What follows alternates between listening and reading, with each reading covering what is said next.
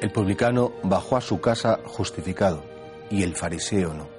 El Señor hace una comparación de dos personas que oraban. El publicano, es decir, el cobrador de impuestos, era un hombre que sabía que era muy pecador. Se tiró al suelo y dice, Señor, ten piedad de mí. Que es que el fariseo, en cambio, dice, te doy gracias porque soy buenísimo, no soy como ese que está ahí tirado. Qué mala suerte es y qué mal está compararse. Compararse, decir, soy mejor que, estoy por encima, o también es hace mucho daño al alma la comparación de la falsa humildad. Yo soy el peor del mundo, yo soy peor que esta persona.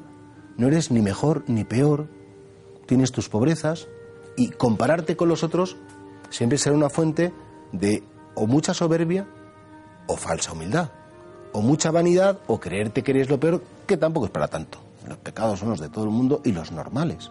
Yo creo que el gran pecado de este fariseo, que no bajó justificado, aparte de estar encantado de haberse conocido a sí mismo y por tanto que es que se hacía la ola cuando se daba cuenta de quién era, es que se comparó.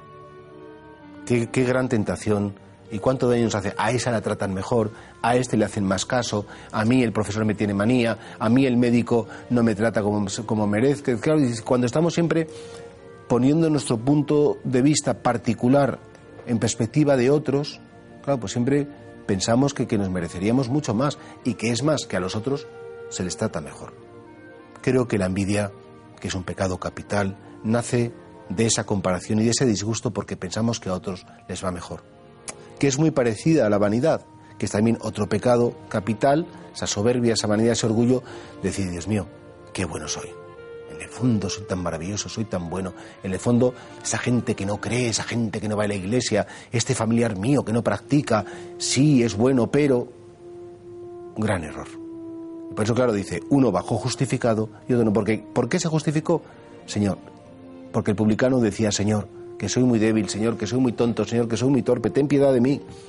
No tengo que mirar, él, no miraba al fariseo, ni se comparaba con nadie, ten misericordia, simplemente decía, ten misericordia de mí, Señor.